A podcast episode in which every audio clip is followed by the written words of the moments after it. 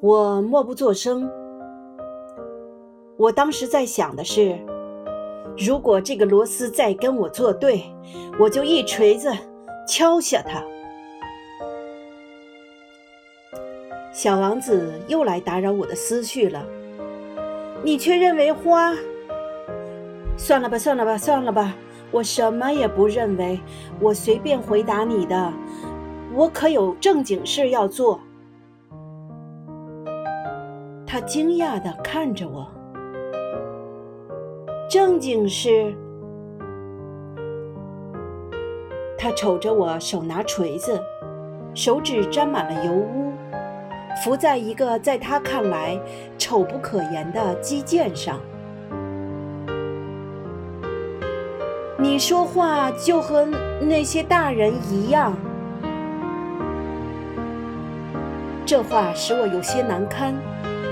可是他又尖刻无情地说道。你什么都不分，你把什么都混在一起。他非常恼火，摇着脑袋，金黄色的头发随风颤动着。我到过一个星球，上面住着一个红脸先生，他从来没闻过一朵花，他从来没看过一颗星星。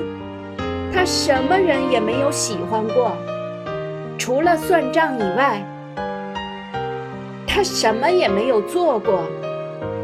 他整天同你一样老实说：“我有正经事，我是个严肃的人。”这使他傲气十足，他简直不像个人。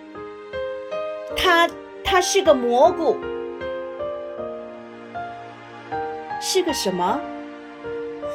是个蘑菇。小王子当时气得脸色发白。